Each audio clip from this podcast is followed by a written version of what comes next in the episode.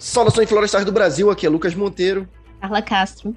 Joyce Romero. Raul de Paula. E hoje a gente vai falar sobre intercâmbio na engenharia florestal. O certo seria falar saudações florestais do Brasil e do mundo. Então, nesse caso, né, que estão, estamos aqui com três correspondentes internacionais para falar sobre engenharia florestal e a atuação deles em diferentes países, né? Cada um está num país, nós vamos falar muito sobre isso aqui. Então, fica aí que esse podcast está incrível.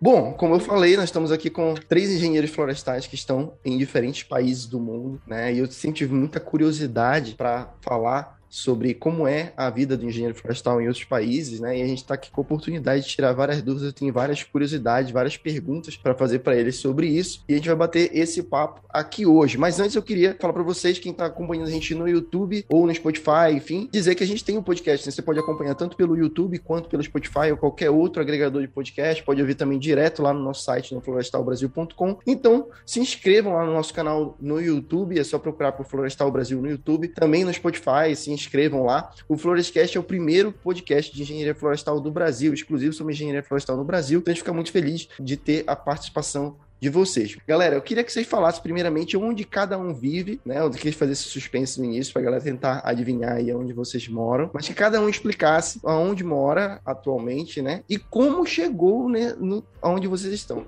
É, então, eu é, estou na Noruega, eu, hoje em dia moro em Oslo, mas eu trabalho em Oss, que é uma cidade perto daqui. E eu sou pesquisadora PhD na Norwegian University of Life Science, NMBU. O meu PhD eu foco em melhorar o manejo florestal da Noruega inteira. Então, assim, tem muitas considerações dentro disso, mas é basicamente isso.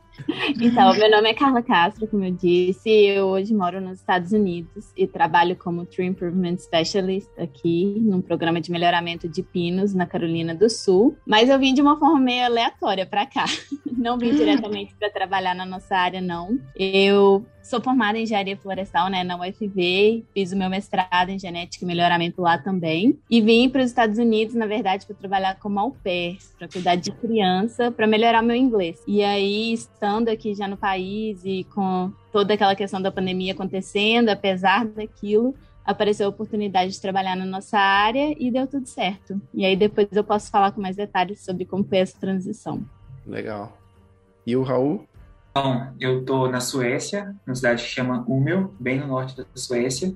E o caminho que eu vim parar aqui também é um pouco longo, né? Que eu saí do Brasil para fazer mestrado, fui para Finlândia, fiz um ano lá, fiz o segundo ano na Espanha. Agora estou fazendo um doutorado aqui em sensoriamento remoto. Basicamente isso, eu trabalho com LiDAR, né? Desde a graduação, continuo no mestrado e agora no doutorado estou dando continuidade também. Quase um mochileiro, né? Fazendo o esquema de mochileiro, é. estudante. Legal, é. cara. Pô, muito bacana. A gente tá num fuso horário, então você já percebeu que tá num fuso horário bem diferente, né? Foi... A gente demorou para conseguir encontrar um horário que fosse bom para todo mundo, né? Porque o cara tá dormindo ou então tá trabalhando. Então a gente tá gravando num horário aqui bem alternativo, mas muito legal, cara. É, eu acho muito bacana é, essa experiência, né? De, de morar fora. É um negócio que eu sempre quis fazer na faculdade, acabou não rolando por vários motivos. E eu sempre tive muita curiosidade disso, né? Sempre tive muita vontade de morar fora do Brasil e tal. Imagino que vocês, por estarem realizando isso também, são pessoas que são um pouco mais desapegadas a isso, né? Muita gente tem esse medo, né? Pô, vou morar fora, mas e a família? E os amigos ah. e tal? Não conheço ninguém lá e tudo mais, né? Mas a primeira coisa que eu queria trazer para cá, que eu já consegui perceber só nesse início dessa conversa com vocês, é uma questão da proficiência em um outro idioma e geralmente o inglês. Qual a importância para vocês, né, na, na, carreira de vocês, vocês chegarem onde vocês chegaram, de saber se comunicar em inglês? Isso realmente é um diferencial? É necessário? Como, como é que. Ou sim, não, dá para ir aprender lá. Como é que é? Cara, isso é muito importante. Pelo menos assim, na minha experiência, eu melhorei o meu inglês quando fiz Ciência Sem Fronteiras, né? Que foi para os Estados Unidos. Mas, assim, o mestrado, que foi igual ao do Raul, que eu vim pela, com a bolsa pela União Europeia, só que fui para Espanha e para Itália. Mesmo fazendo mestrado, assim, na Espanha e na Itália, os caras pediam inglês. Então, qualquer mestrado que eu saiba, que seja, sei lá, na China, no Japão, aqui na Noruega, vai pedir inglês. Então, se a pessoa tem o sonho de trabalhar fora, não só para floresta, para qualquer outra coisa. Tipo, inglês eu acho que é essencial. E existe mesmo esse negócio de todo mundo na Noruega realmente fala inglês mesmo? Assim, você pode comprar um pão e pedir pão em inglês pra pessoa e ela vai te dar o pão. Pode, Ou não? na Ela vai Espanha, ficar não. te olhando assim, mano. Na Espanha, não. É, Na na Espanha, Espanha, na Espanha e na Itália não mesmo. Mas a gente tem sorte de falar português, né? Na Espanha a gente conseguia se virar. Ah, dá uma enrolada. Faz um É. portunhol. Sim. Exato. Mas né, eu também na Finlândia, tanto na Finlândia como na Suécia, eu também tive essa impressão. Pelo menos as pessoas mais jovens, assim, por mais que elas às vezes tenham vergonha de falar e não falem muito, mas pelo menos elas entendem tudo que você fala. Pelo menos isso é um, é um ponto pra, bom. Ca- pra Carol, hoje não precisa perguntar, né, se, se o pessoal fala inglês. Que ela mora nos Estados Não, com certeza. Mas a questão é que a minha experiência é bem diferente da Joyce e do Raul, né? Porque eu vim para os Estados Unidos para melhorar o meu inglês. Sim. Então eu estava terminando meu mestrado. Na verdade, eu estava no meio do mestrado quando eu comecei a me planejar para vir. E eu já sabia que o meu inglês não era fluente, sabe? Que talvez eu teria dificuldade de me introduzir no mercado de trabalho por não ter inglês fluente ainda. E ter insegurança para me comunicar, por nunca ter saído do Brasil até então. E aí eu comecei a procurar sobre programas de intercâmbio para poder vir, nem que seja por seis, um, seis meses, um ano para outro país. Só que a questão é que intercâmbio é caro e eu não queria dar um, um custo né, muito alto para minha família e tudo mais. E nesse período eu achei o programa de au pair, que não é nada relacionado com a nossa profissão, mas ele é muito barato comparado aos outros programas. E esse programa eu conseguiria pagar até mesmo com a minha bolsa de mestrado, os próprios custos. O au pair é para meninas e também para homens, né, que têm experiência com crianças, porque você vai para um outro país para cuidar de criança, você mora com uma família americana durante um ano ou dois, e você não tem custos com aluguel, né? Obviamente, porque você mora com a família, alimentação, você recebe para cuidar das crianças, tem benefícios, por exemplo, como carro para você dirigir pelos lugares no país, curso de inglês. Então, assim, é um programa que não é caro comparado aos outros. Eu gastei mais ou menos uns 5 mil reais para poder vir para cá. Só que se você comparar com outros programas, e todos os benefícios que o programa da Au Pair é, oferece, eu acho que compensa muito. Então, assim, eu vim com essa dificuldade do inglês. Quando eu vim pra cá, meu inglês não era fluente, então eu passei muito aperto no início para me comunicar realmente, para aprender. Mas, assim, estando aqui e morando com americanos, não tem como. O inglês melhora muito rápido, porque você é forçado o tempo todo a estar se virando. Então, eu senti que em uns seis meses, assim, meu inglês já tinha melhorado muito bem. E nesse período surgiu essa oferta de emprego aqui na minha área, né? Na área de melhoramento florestal. Até mesmo por um professor que me orientou em Viçosa, no Brasil. E aí, quando eu vi a oportunidade de trabalhar aqui, eu agarrei, né? Eu falei assim, nossa, é uma oportunidade única. E aí eu fiz a entrevista, entreguei todas as documentações, fui aprovada. Aí depois é, tive que passar pelo processo do visto, né? Que aqui nos Estados Unidos é bem burocrático para conseguir visto de trabalho. Aí, assim, foi bem demorado, principalmente por causa da pandemia, mas deu certo. E, e, tipo assim, o que eu quero mostrar é que às vezes você não indo pelo caminho é, tradicional te abre portas, porque eu consegui por já estar no país. E outra questão é não ter medo de arriscar, sabe? Eu via o- a oportunidade, eu agarrei, eu tentei o processo seletivo, mesmo sem saber se daria ou não. Então, assim, é só mesmo para mostrar para as pessoas a irem atrás dos seus sonhos. Nossa, muito É. legal. Exato. Muito bacana, realmente, né? As pessoas pensam assim, talvez que só vai se conseguir já um emprego, se já for com o emprego já de- definido, ou então uma vaga de pesquisa, mas não, né? Você foi, a, a tua ideia era o inglês e ó, como deu certo, né? Deu E super a minha, certo. A minha intenção a princípio era voltar pro Brasil, sabe? Eu não imaginaria que eu conseguiria ficar aqui de jeito nenhum, muito menos dessa forma. Mas a vida abre portas, né? E a gente tem que agarrar. É. Legal. Bom, a, a Tá. Joyce e o Raul, pelo que eu percebi, foram começaram no intercâmbio ainda na faculdade, pelo que eu entendi, né? E foram pulando de país em país, de oportunidade em oportunidade, tipo- tipo tatuagem, né? Que a pessoa faz a primeira e já- aí não consegue parar, né? E eu, eu vejo muito isso, né? Eu tenho alguns amigos também que fizeram em, outras áreas, em outras profissões também que fizeram intercâmbio e não voltaram, né? Porque é- é eu acho que é difícil, realmente, a pessoa às vezes vai, não, eu vou porque eu vou enriquecer meu currículo e depois eu volto que eu vou ter emprego em qualquer lugar. Isso é o que as pessoas meio que colocam como um senso comum, assim, né? Ah, vou fazer intercâmbio para enriquecer o currículo. Mas na verdade, são tantas oportunidades, né, que vão aparecendo que talvez a pessoa nem ache mais interessante voltar, já até se acostumou, né? Como foi a experiência de vocês de, de sair? A Carol já explicou como, como ela foi, né? Que ela foi para um, um motivo. Vocês já queriam isso, realmente ir estudar e trabalhar fora do Brasil? Já era um objetivo de vocês desde a faculdade, não? Ah, Ó, eu vou falar por mim, porque eu sei que o Raul morava perto de Viçosa. Mas é, a gente, todos nós, a gente se formou em na UFV, né? É, eu sou do Rio. Então, assim, desde os meus 18 anos eu já saí de casa. Então, eu acho que para muita gente isso já é, tipo, difícil largar os pais. Uhum. Mas pra, eu acho que pra maioria das pessoas que moram em Viçosa, isso acontece, tipo, naturalmente, porque você tem que fazer faculdade. Então, ir pro intercâmbio não foi tão difícil, porque é, foi o Ciência Sem Fronteiras, no caso, né? Era um ano e quatro meses que eu ficaria no Ciência Sem Fronteiras. E depois eu saberia que eu ia voltar. Então, tipo, ah, tá, eu só via meus pais seis, de seis em seis meses, porque eu ficava em Viçosa e eles moravam no Rio. Uhum. Então, pô, é, se, se alargar um ano e quatro meses, é tranquilo. Tipo, não vou ficar com tanta saudade assim. No final das contas, largar da família, largar do país não foi tão difícil para mim, porque eu já tinha largado há muito tempo, entendeu? Uhum. Para mim é. é. diferente de novo, porque eu sou viçosa, me formei viçosa, então até concluir o mestrado eu ainda estava morando com meus pais. Então, assim, a, a, o fato. Não foi a primeira vez que eu saí de casa quando eu vim para cá, porque eu já fiz estágio em uma empresa, né? Até mesmo a mesma empresa que o Brasil, ó, que o Raul já fez estágio. Então, já. a gente, eu, a Joyce e o Raul já nos conectamos várias vezes na nossa vida, né? De certa forma. Mas, enfim, mas quando eu vim para cá, foi o tempo mais longo, assim, que, que eu fiquei fora da família, longe de todo mundo. E ainda mais com essa questão da pandemia, né? Eu acho que ter passado esse período de pandemia fora do Brasil foi um desafio, pelo menos para mim. Mas assim, eu acho que se as pessoas são muito, né, ficam com essa insegurança de sair por serem muito ligados à família, eu acho que assim, a oportunidade de estar fora do país não é nem só para aprender inglês. A gente aprende muito mais do que isso, sabe? Aprende a se virar sozinho, a lidar com dinheiro, a lidar com situações difíceis, é, conhecer outras pessoas de outras culturas. Então eu acho que assim, a ligação com a família, você vai sentir saudade. Eu acho que isso aí é muito difícil falar que a gente não sente. Mas você vai aprender tanta coisa que no final das contas você vai ver que vale a pena, sabe? Que é muito melhor do que se limitar só pra ficar ali ligada à sua família o tempo todo. Então, eu acho que é isso. É.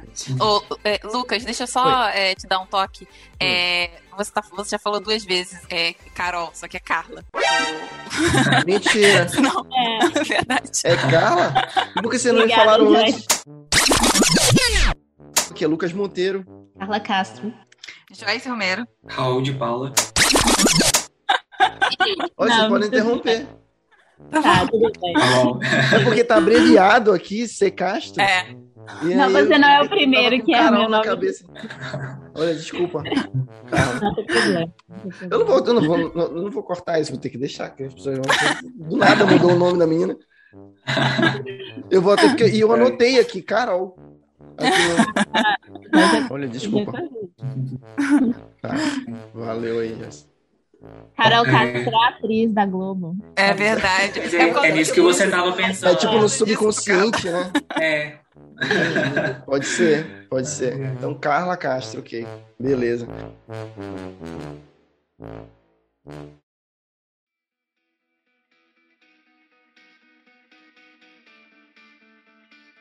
E Raul, como foi, cara, para tomar essa decisão? Assim, já era uma vontade tua também? Então, sempre foi uma vontade, assim, desde quando eu fazia, às vezes, ensino médio, assim, eu já tinha vontade de sair do Brasil, só é, para fazer, passar um tempo fora, né? Eu nunca, eu não tinha vontade de realmente morar fora do Brasil. Aí, quando, lá em 2014, né, quando tava rolando Ciências Sem Fronteiras ainda, eu tive a oportunidade, eu tive, tinha um nível de inglês, cheguei a ser admitido e não fui, desisti na, na última hora. Eu também, você acredita? Olha só.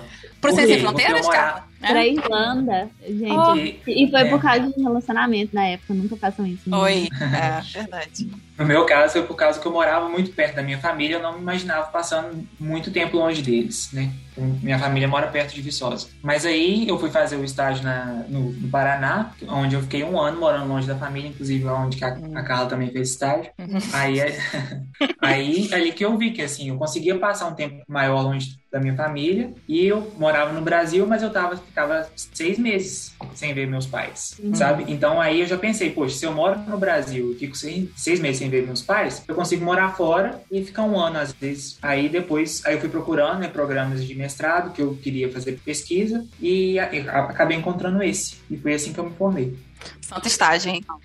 É engraçado, é, né? estágio. É, é, engraçado, né? Porque, assim, eu não sei se realmente é realidade a Carla pode até me ajudar nisso aí, mas a gente vê muito em filme, né? A gente tá acostumado a ver em filme aí da Sessão da Tarde, em, em, enfim, qualquer filme americano, né? Que tem muito isso, do jovem, quando vai fazer faculdade, ele vai para outra para outra cidade, né? Vai para outro estado, muitas vezes, né? E isso, pelo que a gente vê em filmes, em séries, é normal pro americano, já é um negócio que quando o cara tem um filho, ele já sabe que o filho dele, quando fizer 18, 16, 17 anos, ele vai sair fora, né? Vai para outro lugar, vai para outra universidade, é, é tipo é. assim, já faz parte da, do, da rotina deles.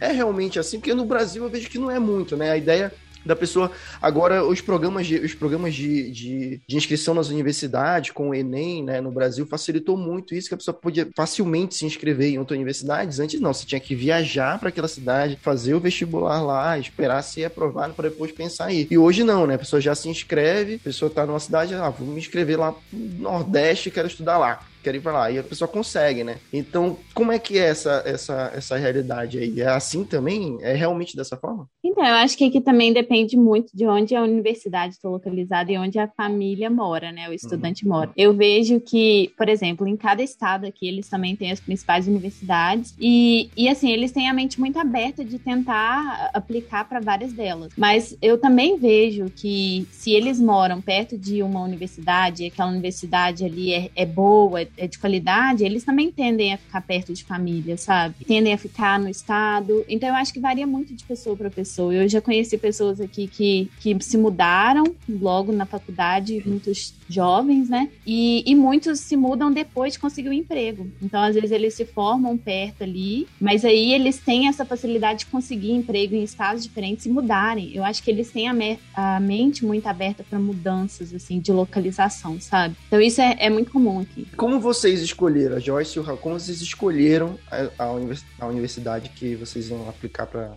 ou, foi uma indicação de alguém? Como é que foi? Vocês conhecem um ranking chamado QS Ranking, que é das universidades? Tipo, tem como você. Enfim, eu ficava. Eu cacei, eu cacei esse ranking, um ranking qualquer. Porque eu acho que todos esses rankings mais ou menos têm a posição da universidade mais ou menos igual. É, aí tem como, tipo, nesse ranking, filtrar por área. E daí você filtra por engenharia florestal e, e agronomia, alguma coisa assim. Aí eu é, vi as acho que 20 primeiras universidades, assim, no ranking. Porque pra fazer o meu PHD, eu pensei, pô, tem que ser um lugar legal. Porque, tipo, sei lá, é o PHD, né, cara? É uma parada que tem um peso. Então eu vi as primeiras 20 universidades, assim, tipo, do mundo e fiz uma listinha. Tipo, salvei no meu histórico as páginas de candidatura de PHD de cada universidade. Daí todo dia eu ia ver se tinha alguma coisa nova. E daí o primeiro PhD que eu candidatei foi esse que eu, que eu peguei na Noruega. Eu, eu nem considerava a Noruega como. Eu, assim, é, depois que eu fui chamada que eu considerei se, pô, valeria a pena vir e tal. O fato você... de eu conseguir. Hum. Então você não foi pela que foi a mais fácil. Ah, vou, vou aqui colocar aqui na mais fácil de entrar. Não foi realmente que, que foi na. Vou na melhor, nas melhores, pelo menos. Não fez uma lista das melhores e não, com certeza. Porque também na minha cabeça, assim, se eu fosse chamada para uma universidade que é, é, mais ou menos tal, é, talvez eu ficasse tentada a aceitar. Então, tipo, eu só tentei as que eu realmente gostaria e com, tipo, tópicos de PHD que eu realmente queria. Daí, para não ficar tentada caso eu conseguisse. Ô, Joyce, e você tá conseguindo fazer o PHD só em inglês, né? Ou você teve que aprender também a língua local? Não, é só inglês. Aqui, tipo, até se, é, se eu, no final das contas, é, depois do PHD, quiser um pós-doc, quiser, tipo, ser pesquisadora de de algum instituto, alguma coisa assim, é tudo em inglês. Hum. Mas você fala alguma coisinha de. Tô aprendendo, norueguês, tô aprendendo. Olha só. Ah.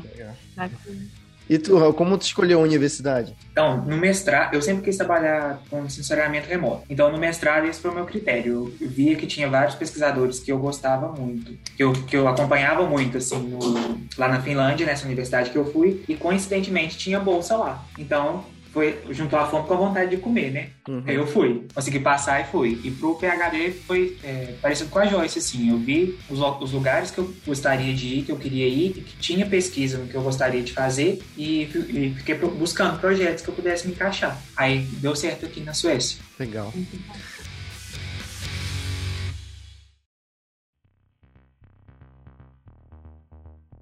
Bom, galera, o que eu queria falar agora é dos perrengues. Eu imagino que quem mora fora do Brasil deva passar por muitos perrengues. Eu, por exemplo, eu nasci em Belém do Pará, mas eu moro hoje em Curitiba. E só disso aí já tenho diversas histórias de, de coisas que aconteceram por, por conta dessa diferença de cultura dentro do mesmo país, né? E, enfim, tudo que envolve mudar de cidade, mudar de estado. Imagina vocês que estão em outros países com culturas realmente totalmente diferentes, né? O que, que vocês encontraram aí de coisas que vocês podem trazer, assim, de situações inusitadas por ser um brasileiro morando na Noruega, na Suécia e nos Estados Unidos? Ah, eu posso começar então. Pode. Olha, eu vou te falar que eu, como eu comecei aqui como au pair, a vida de au pair em si já é um perrengue, sabe? Mas assim, eu morei no Michigan primeiro, então ter que lidar com a neve foi o primeiro desafio para mim, porque no Michigan neve neva muito, então dirigir na neve, lidar com tudo isso foi assim, é uma loucura. Mas eu acho que a questão de ser brasileira em si, morando lá, eu tô falando primeiro daquele, daquela fase. Eu acho que não foi tão difícil porque tem muita comunidade brasileira brasileira aqui nos Estados Unidos, então as pessoas já estão acostumadas aqui com os imigrantes. Acho que sabe? no mundo todo, então, né? Acho que até no, sei lá, Sim. na Antártida se Tem encontra vários em brasileiros. qualquer lugar. Isso, lugar. então aqui tem muita coisa assim. Mas no é, Polo Norte tem uma lojinha de brasileiros. produtos brasileiros no Polo Norte. Isso, então eu acho que assim, a, a adaptação foi, né, normal, a língua, a neve, ao clima e tudo mais. Mas eu fiz muita amizade com brasileiros aqui, vi muita coisa assim, restaurante brasileiro, supermercado brasileiro, então isso foi muito bom. E aqui na Carolina do Sul, já trabalhando, né, na, na minha profissão, eu acho que os maiores perrengues são os do dia a dia mesmo, de ter que ir para campo. Aqui, por exemplo, eu tenho um tratorzinho que eu dirijo. Então, aqui vai Carla para campo, às vezes, para fazer os negócios. Aí eu tenho que ir lá dirigindo meu tratorzinho e fazer, às vezes, a, a manutenção do meu teste e tudo mais. Então, eu acho que isso é uma coisa que eu nunca teria que fazer no Brasil, que eu já passei vários perrengues tendo que fazer isso. É, já fui mordida por cachorro aqui nos Estados Unidos, coisa que eu nunca imaginei. name Gente, isso aí foi situação. Mordi por ca... Fui mordida por cachorro na, na perna. Mas Comprando durante o trabalho? Não, eu, eu Uhum. tava numa fazenda, Uhum. aí, só que essa fazenda tinha mais pessoas, né? A minha sorte é que eu não tava sozinha no lugar. Aí eu entrei, saí do carro, assim, entrei na fazenda, e aí na hora que eu tava indo pra casa principal, vieram três cachorros e correram atrás de mim e morderam a minha perna. E aí você imagina, né, a situação. Aí eu também, aquela desespero e falando em inglês e tudo mais. Então é por isso que é importante, às vezes, saber se comunicar, porque já passei aperto com neve, com cachorro, fazendo as coisas do meu trabalho. Então, assim, perrengue é o que mais tem. E você, Joyce e Raul, o que vocês têm de história pra contar? Cara, eu já sabia que você ia perguntar isso. E eu fiquei pensando, eu fiquei pensando o dia todo se tinha algum perrengue pra eu contar. Mas eu acho que eu tenho muita sorte. Porque, olha, é, da bolsa do mestrado, por exemplo, tipo, eles arrumaram tudo pra gente. Sim, Sem Fronteiras era tudo arrumado pra gente. Então, assim, é, aqui, tipo, eles tratam imigrante muito bem, pelo menos aqui na Noruega, né? Na Espanha e na Itália. Às vezes eles olham meio, meio torto, assim, pra gente. Mas né? mas na Noruega, tipo, eles tratam a gente muito bem. Então, eu não, sinceramente, não consigo pensar em nenhum perrengue. Nem da sorte, comida, viu, da- a, a comida, por exemplo, não tem uma diferença de, de cultura em relação à comida? Sim, mas eu me adaptei, tipo, olha só, eles comem aqui, eles não almoçam é, comida quente. Eu acho que na Suécia é a mesma coisa, né, Raul? Nos Eles Não, Unidos eles almoçam. É que eles É. comem. Eles Nos comem. Estados Aqui, Unidos Come. também. aqui é um sanduba, uma, sei lá, talvez uma fatia de pizza, uma salada. É uma coisa rápida. O que eles comem de quente é, É é no jantar. Exato. Isso é muito infantil ruim. mesmo. Exato. Isso, isso, isso é um desafio mesmo, porque, por exemplo, quando eu tava na ópera ainda, eu, eu adaptava a minha rotina, né? Então eu, eu almoçava direitinho, eu fazia a minha comida. Mas agora, trabalhando mesmo, não tem como. Eu tive que me adaptar à rotina deles. Então, tipo assim, eu levanto todo dia, tomo um café mais reforçado, porque eu já sei que eu vou ter um lanchinho de almoço, sabe? Então, assim, pra pessoa que tá acostumada a almoçar, almoçar, esse realmente é é uma mudança drástica. Aquele feijão É. com arroz, bife e ovo, né? Até Você não acha isso em restaurante americano, por exemplo. Você acha isso em restaurante latino aqui. Uhum. Mas restaurante americano, você nunca vai achar aquele prato com arroz, feijão, bife, batata frita. Não. A alimentação é, é muito diferente aqui. Exato. É, eu também eu acho que tive uma experiência parecida com a da Joyce de novo, porque eu também Quando eu vim pra cá, tinha, tipo assim, a gente tinha uma mãe no nosso programa de mestrado que fez tudo pra gente. A gente só tinha vai no banco, agora depois você vai lá no, na prefeitura. Eu já tava, assim, era só a gente ir, então tava, foi tudo muito fácil. Mas agora, em relação à língua, eu lembro no primeiro dia, nunca tinha saído do Brasil, no primeiro dia que eu cheguei na Europa, cheguei na Finlândia, é, eu fui no mercado e eu queria comprar alho. E tinha uma mulher que tava me ajudando, que ela era como se fosse. Ela era uma estudante que tava recebendo um dinheiro ali pra estar ajudando os intercambistas, né? E eu queria comprar alho, só que eu nunca tinha falado alho inglês, eu nunca precisei desse vocabulário. Aí eu, tentando descrever pra ela, eu falei que eu queria aquela coisa que a gente põe em volta do pescoço pra espantar vampiro. Sério, Raul? Sim, e funcionou. Gente, chocada. Mas, tipo assim, no, primeiro, no primeiro dia, eu não tinha nem internet pra olhar no Google o que, que era alho. If you speak slowly, Okay. I understand very well. Very good. Nossa, mas no primeiro dia, a primeira coisa que você foi caçar era alho, meu Ah, Deus. Eu eu tinha tinha que, desesperado. eu tinha que comer. Eu que Precisava de alho, Raul. Não, pra cozinhar. Mas aí eu cheguei no apartamento que eu ia morar, não tinha ninguém. Eu fui a um pão primeira pessoa exatamente a chegar. Aí eu tinha toda a comida. Tinha o arrozinho e tal, o alho pra fazer minha comida, né? Que como bom brasileiro eu gosto de comer o almoço. Faz quente. Não tinha nenhuma panela. Eu fiquei um final de semana comendo pão com queijo Com e leite. não tinha nem faca pra eu picar o alho, Joyce. Ainda sorte que eu comprei uma mussarela fatiada. Gente, tadinho. que dó, gente. E eu tava lá na Finlândia e, tipo, meio que o negócio tava. Eu morava um pouco afastado e tal, não tinha bike. Aí eu falei, ah, vou esperar. Aí no domingo à noite chegou o flatmate né, e ele me emprestou uma panela, um negócio assim, que ele tava trazendo. Gente, esse é, esse é um perrengue, viu? Vou te falar. Meus perrengues.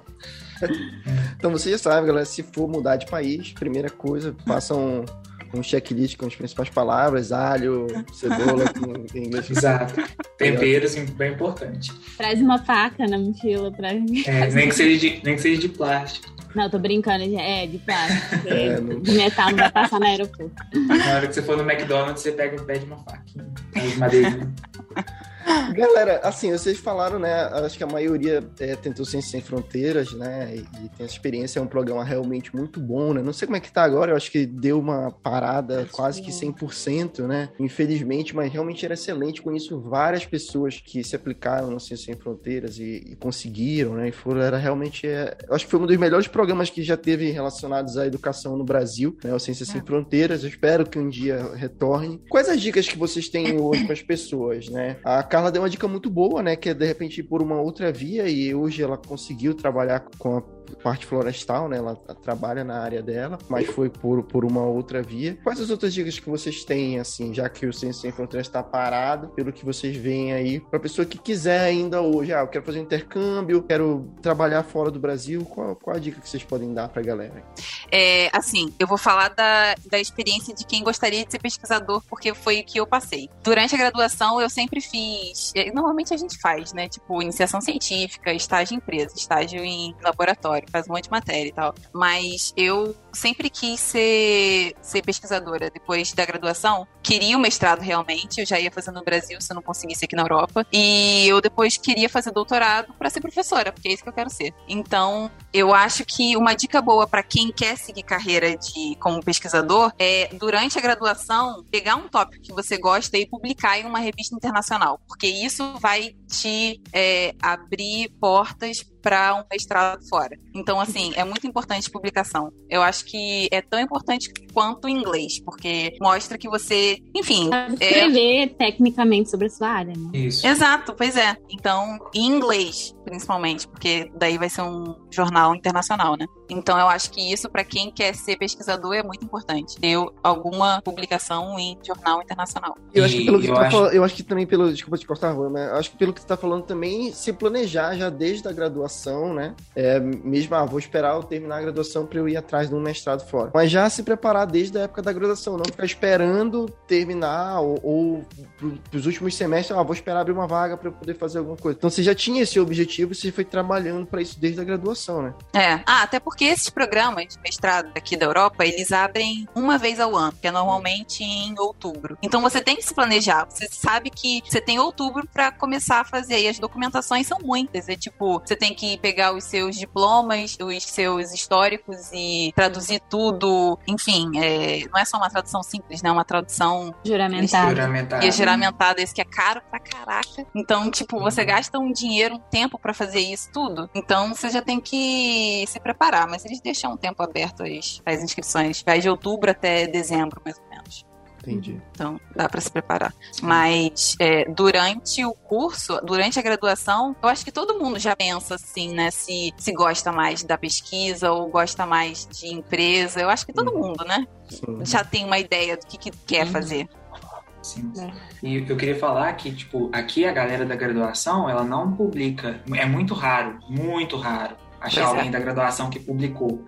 Muitas vezes as pessoas não publicam nem no mestrado. Pois é, E, então, Tá falando da. Europa ou no Brasil? Eu tô falando na na Europa. Europa. Na Europa. É, sim, eu, uma coisa que eu fiquei super surpreso, que eu achava que aqui na graduação a pessoa já saía no nível que é como se fosse o, o doutorado, né? Uhum. Nosso, Aham. que é tipo assim, uma síndrome de inferioridade que a gente tem, mas não, É. isso não é verdade. E então, quando a gente chega assim, num programa de mestrado, para uma inscrição, que a gente tem um, um artigo, mesmo que a gente não seja o primeiro autor, isso vale, conta muito ponto, muito bom. Exato. E a pessoa já olha pra gente contra os olhos. Uhum. Bacana, não sabia disso. Eu também É, não sabia. Cara, isso é um ponto muito, muito importante que o Raul falou, porque brasileiro, brasileiro no geral, engenheiro florestal também, obviamente. Brasileiro no geral tem muita vantagem na Europa, porque justamente a gente faz matéria da engenharia florestal que aqui eles nem veem, tipo, é, tecnologia, conservação é normalmente o que eles veem mais aqui, mas tipo, restauração de área degradada eles nunca veem, ou é, meteorologia, um troço que é tipo assim, totalmente a-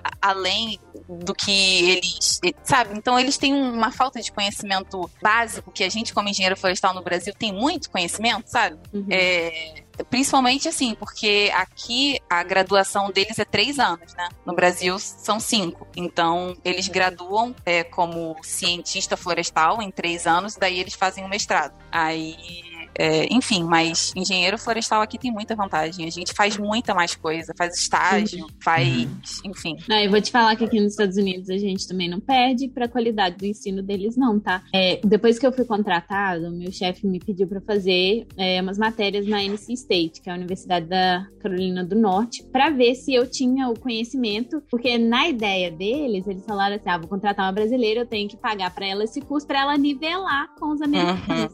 Gente, tudo que eu tava vendo no curso, é claro que eles estavam dando uma aplicação para o cenário florestal americano, mas tudo que a gente tava vendo de teoria mesmo no curso, a gente eu já tinha visto no Brasil, entendeu? Então depois no final assim que o professor viu que eu tava me dando bem, e o meu chefe viu que eu tirei uma nota boa, ele falou assim: "Ah, então tá bom". Mas tipo assim, durante o curso eu fui percebendo que a qualidade de ensino que a gente tem é assim, é equivalente, entendeu? Não tem, a gente não tá perdendo nada em qualidade. This is Brazil.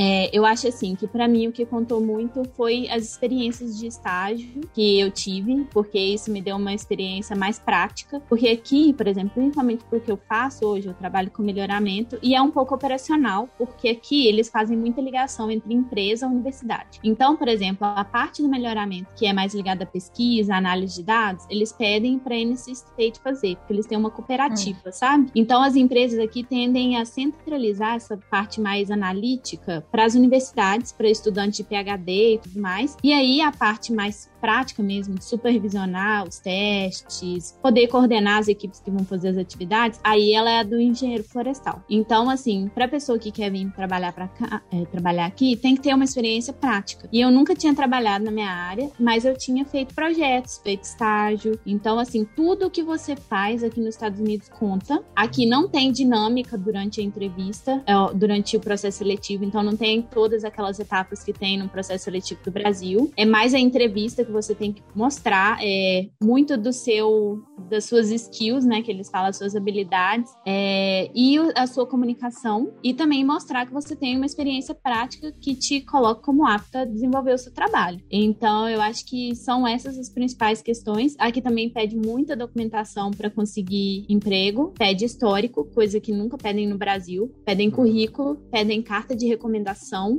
E pedem cover letter. Te- Eles pedem umas outras documentações complementares, mas não é nada de outro mundo, sabe? Acho que se a pessoa também se preparar, ela tiver um foco de querer trabalhar no exterior, e ela se preparar com antecedência, até me coloca à disposição a ajudar quem tiver interesse, é é possível, entendeu? É possível. Mas outra coisa que eu quero falar, aproveitando, é rede de networking. Porque o que que acontece? Como eles pedem carta de recomendação, se você não tiver pessoas mesmo que possam falar sobre o seu trabalho, sobre a sua experiência, seus conhecimentos, aí já não é possível. Porque eles me pediram, acho, quatro. Então, você imagina a rede de networking que você tem que construir desde a graduação para você ter quatro boas cartas de recomendação. Então, isso também é uma coisa que, às vezes, como estudante, as pessoas não se atentam por não, não ficar ligada ali de fazer bons contatos com professores, com pessoas que já estão no mercado. Então, é só mais uma dica.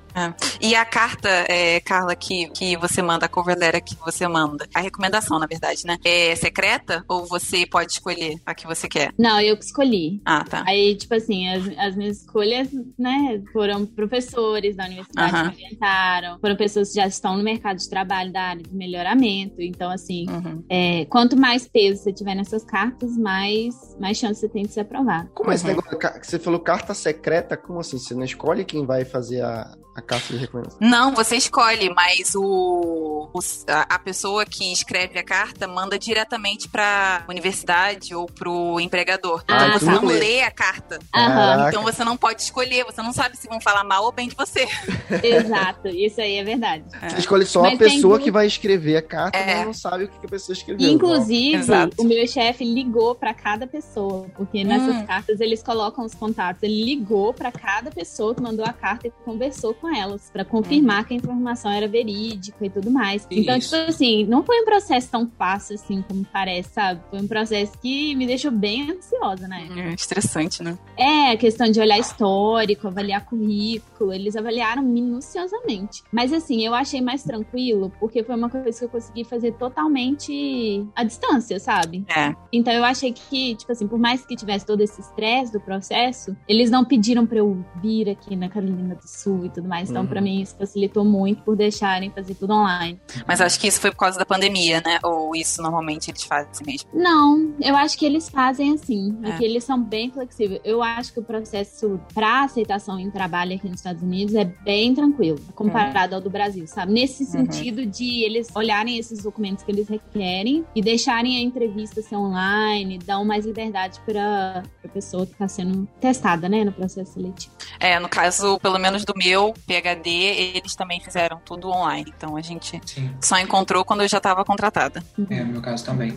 Galera, queria que vocês explicassem um pouquinho, resumidamente, que eu acho que cada um deve fazer paradas bem legais, assim, mas, mas eu queria que vocês falassem um pouco do trabalho de vocês, o que, que vocês fazem. A, a Joyce e o Raul com pesquisa, né, pelo que eu entendi, e a Carla com trabalhando numa empresa privada, não é isso? Então, o que não é privada? Como é que é? Então, Não, eu já trabalho começa pra- explicando, então, que eu que entendo. Ah, tá. O que que tu faz? Porque assim, eu, eu imagino que eu, como eu sou engenheiro florestal e trabalho com nativas, eu imagino que deva ser muito difícil se o cara me, me pegar assim, me puxar daqui, me colocar para eu trabalhar é, com, uma, com nativas de clima temperado, eu vou ficar meio perdido. Até a questão da legislação, por exemplo, que, que muita gente não, não sabe, mas a, o, o manejo florestal de nativas é, tropicais, né, que eu trabalho na Amazônia, é basicamente você tem que saber a legislação. Eu não sei nada da legislação do Canadá, por exemplo, que a gente tava falando do, daquela série do do Netflix, né? Do Big Timber, Vida de Madeireiro. E, cara, eu olhando aquilo, ele falou, mas isso aí não é ilegal que eles estão fazendo, saca?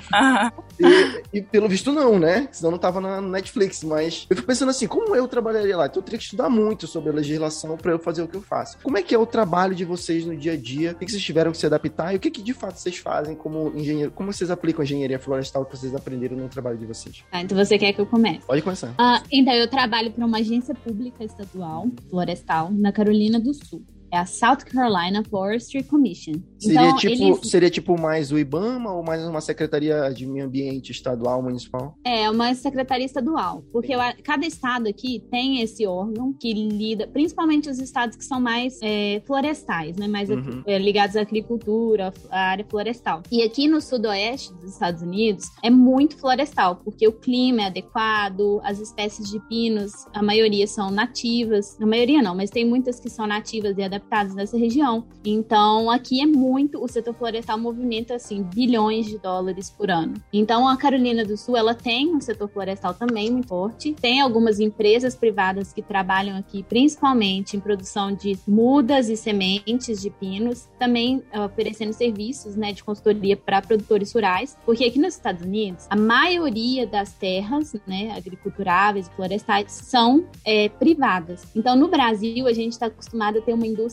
florestal que é basicamente regular, é, administrada né, por empresas, grandes empresas florestais. E aqui nos Estados Unidos, não. É, são os produtores rurais que têm a terra, eles plantam pinos para vender madeira para serraria e para papel celulose, em sua maioria. São os dois maiores setores. Então, então aqui é um setor florestal totalmente diferente do Brasil. A forma que a gente trabalha é bem diferente, porque a gente trabalha pro produtor rural, não é para empresa privada. Então, essa, essa agência pública, ela me contratou como Tree Improvement Specialist para eu guiar o programa de melhoramento de pinos que a gente tem. Então, aqui a gente tem o programa de melhoramento, né? Só que ele é ligado a uma cooperativa da NC State, que é a Universidade Estadual do Carolina do Norte, que também tem dentro dessa cooperativa outras empresas públicas e é, privadas do sudoeste americano. Então, assim, tem muita gente envolvida nessa cooperativa e cada um tá ali manejando um programa de melhoramento dentro da cooperativa e todos nós estamos ligados por ela. Então, dentro dessa atividade de melhoramento, a cooperativa lida principalmente com a análise de dados e eles também administram, é, tipo, direcionam a gente, né? Porque cada,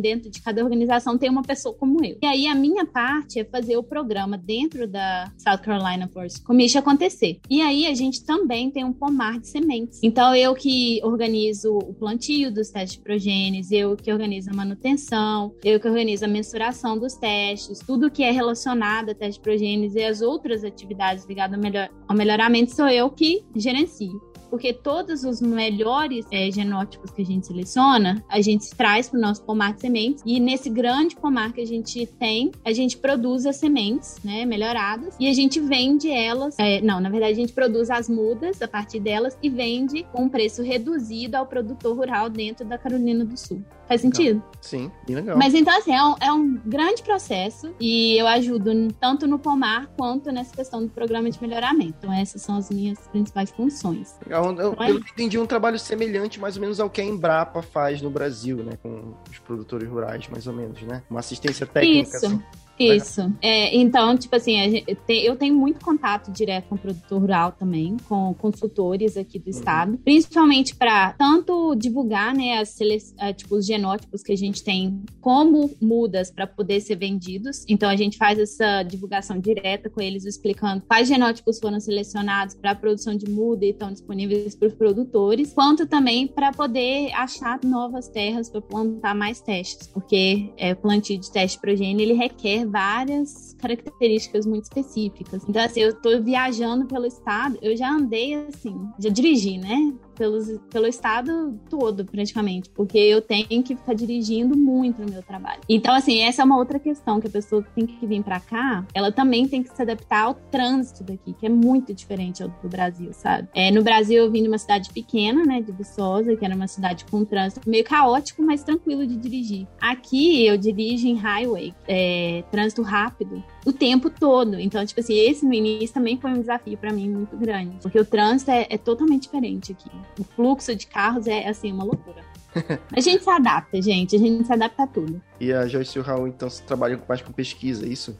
É, é no meu caso, é, a, a minha pesquisa é como melhorar o manejo florestal da Noruega, considerando os riscos das mudanças climáticas e de distúrbios naturais. Porque, assim, o manejo florestal daqui, como você já falou, é bem diferente do Brasil. Porque aqui o manejo é necessariamente de nativa, porque eles não plantam muda, porque é muito caro e elas demoram muitos anos para crescer, para assim, atingir a idade de corte. A idade de corte aqui, sei lá, chega a 50 anos ou mais, alguma coisa assim. Então seria muito caro plantar. É, então eles simplesmente simplesmente deixam que cresça assim por regeneração natural. Então, é, o meu projeto é fazer o manejo dessas áreas, considerando as mudanças climáticas e os distúrbios naturais, que são tipo ataque de besouro, doença, incêndio florestal, tudo de distúrbio natural, nos modelos de volume e de produção, entendeu? Então, é, a, ideia é conseguir melhorar o manejo do país inteiro, o manejo florestal, né, dessas áreas, do país inteiro, considerando esses, esses dois principais problemas, mudança climática e distúrbio natural.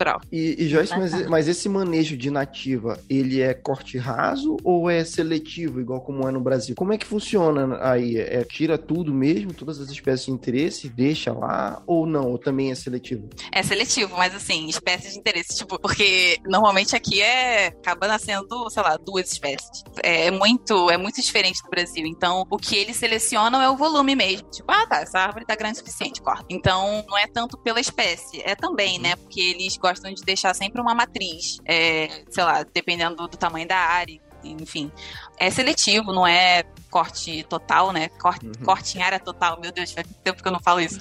mas, mas é, eles selecionam, porque, enfim, é, eles precisam da regeneração natural também, né? Então uhum. não dá pra cortar tudo. Aí faz o um enriquecimento depois daquela área ou não? Ou só deixa mesmo? Às vezes eles fazem enriquecimento se a área tem um bom index. É, como é que é o nome, Raul? O índice de sítio? É o. Exato, é o, é o index de produção do, do lugar, sabe? Então, tipo, se as árvores crescem rápido naquele lugar, daí eles fazem enriquecimento porque eles vão ter um retorno financeiro uhum. mais rápido, né? E a, tua, e a tua atuação, Raul? Então, eu aqui, meu PH dele é um pouco diferente, porque ele é, ele é cofinanciado por uma empresa aqui da Suécia. Vamos supor, a empresa paga metade do meu salário, a universidade paga outra metade, e em troca a empresa pode, tipo assim, ela tem, é, ela pode, ela participa do projeto no sentido de dar, é, de estabelecer o que vai ser feito, né, o tópico. E a gente está buscando novas maneiras de fazer inventário florestal que requer o mínimo possível de visitas a campo, porque aqui a hora de trabalho é muito cara. Então é hum, é difícil é. Você mandar assim muita gente para fazer um super inventário florestal, é muito caro. Então eles querem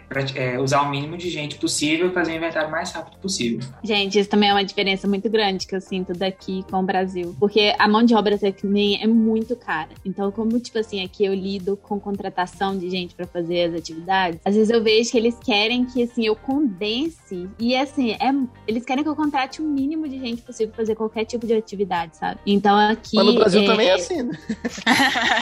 eu sei, mas, mas tipo assim, eu vejo que aqui. O mínimo possível é... paga o mínimo possível também. Explora estagiário. Não, não mas aqui nada, né? o contratado em campo para fazer atividade ganha muito bem, tá? Uhum. Então não é aquela questão do Brasil de exploração. Não falo que no Brasil é exploração, tá? mas assim, é porque assim, aqui eu sinto que as pessoas que trabalham, porque é pago por hora, sabe? Então eu sinto que as pessoas que trabalham aqui em campo recebem muito bem, comparada aos outros trabalhadores normais. Então, assim, quando a gente vai contratar alguma questão, tem que ser tudo minuciosamente planejado, porque não pode passar do tempo que foi calculado, sabe? Então, assim, eu vejo que aqui a gente tem que fazer muito mais atividades operacionais também por causa disso, porque aqui não dá para ficar contratando todo mundo para poder ficar fazendo coisas que às vezes simplesmente uma pessoa pode ir lá e resolver, sabe? Então, eu sinto que aqui tem mais limitação, porque eu vejo que os meus amigos que trabalham em indústrias florestais brasileiras na minha área, eles têm um time e tudo mais, sabe? Que eles orientam. E aqui não, eu tenho que contratar para coisas específicas para aquele tempo, fazer tudo na correria. Não na correria, mas tipo assim, no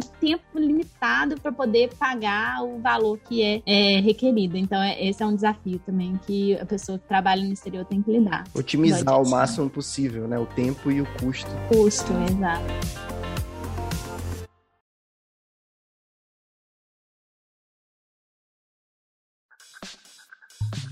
Bom, galera, eu queria que vocês deixassem aí o último recado, se quiserem falar em redes sociais de vocês, onde as pessoas podem encontrar vocês, se quiserem, se quiserem seguir e tal, e tirar dúvidas, perturbar vocês. Ah, eu quero trabalhar nos Estados Unidos, como é que eu faço? Como é que, como é que coloca isso? Se vocês quiserem falar, né, em redes sociais de vocês, fique à vontade, ou então para dar um recado final. Espaço aí para isso agora. Cara, eu tenho é, muita gente, não só do Brasil, mas muita gente da, da América Latina, não sei porquê, tem me procurado no Instagram para perguntar, para pedir dica. Eu não sei, talvez seja por causa daquela série nova do do, da Netflix que se passa na Noruega. As pessoas estão assistindo Ah, é? aquilo e ficam animadas. Qual é essa Tem série? Ra- Ragnarok.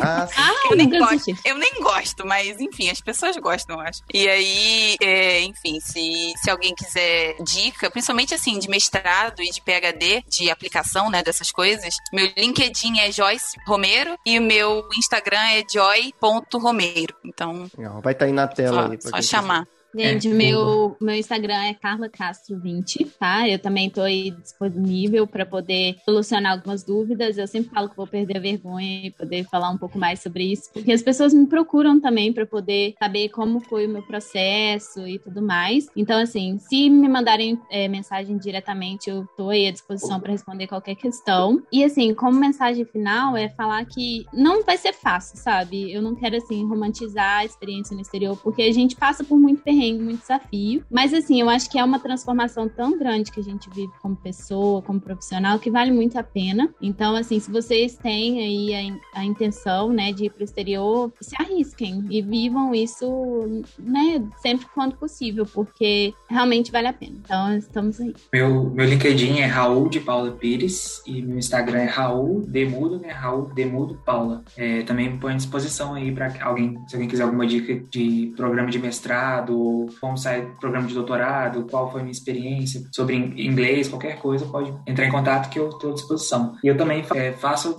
das- palavras da Carla minhas, né? Não é, não é fácil, não é uma experiência que vai ser só flores, mas com certeza é, dá muitos frutos e que compensa, né? Senão a gente não estaria aqui hoje. É, eu diria que, que é, tem vantagens, assim, tão grandes e coisas que você nunca conseguiria fazer no, no Brasil que, cara, não tem como, não tem nem como é, querer voltar atrás, Exato. sabe? Porque foi, é bom demais. Exato. Pô, galera, muito obrigado pela participação de vocês. É muito legal. Obrigado pela, pela disponibilidade de vocês participarem aqui. Quem tá chegando agora no Florestal Brasil, se esse é o primeiro programa que você tá assistindo, já se inscreve no nosso canal lá no YouTube, Florestal Brasil. E sigam a gente também em todas as redes sociais, no Instagram, no Facebook. É só procurar por Florestal Brasil que vocês vão encontrar nas suas redes sociais. É, esse podcast também vai estar no Spotify. Lá tem todos os outros podcasts, né? é, do Florestal Brasil lá no Spotify. A gente começou agora no YouTube, então tem poucos programas de lá. Mas no, no Spotify tem todos os outros podcasts do Florestal Brasil. Então, muito obrigado para quem ficou até aqui. Compartilhem esse vídeo com seus amigos se você quer fazer um intercâmbio, se você já faz intercâmbio, se quiser mandar pra gente a sua experiência, se você mora fora do Brasil e trabalha ou estuda com engenharia florestal, manda pra gente também a sua mensagem que a gente lê no próximo programa, beleza? Então, galera, muito obrigado e até o próximo. Valeu. Obrigada. Obrigado. Obrigada, Lucas. Foi legal demais. Pô, legal, Sim. galera. Pô, muito, Precisando, estamos muito aí. obrigado, pessoal. É.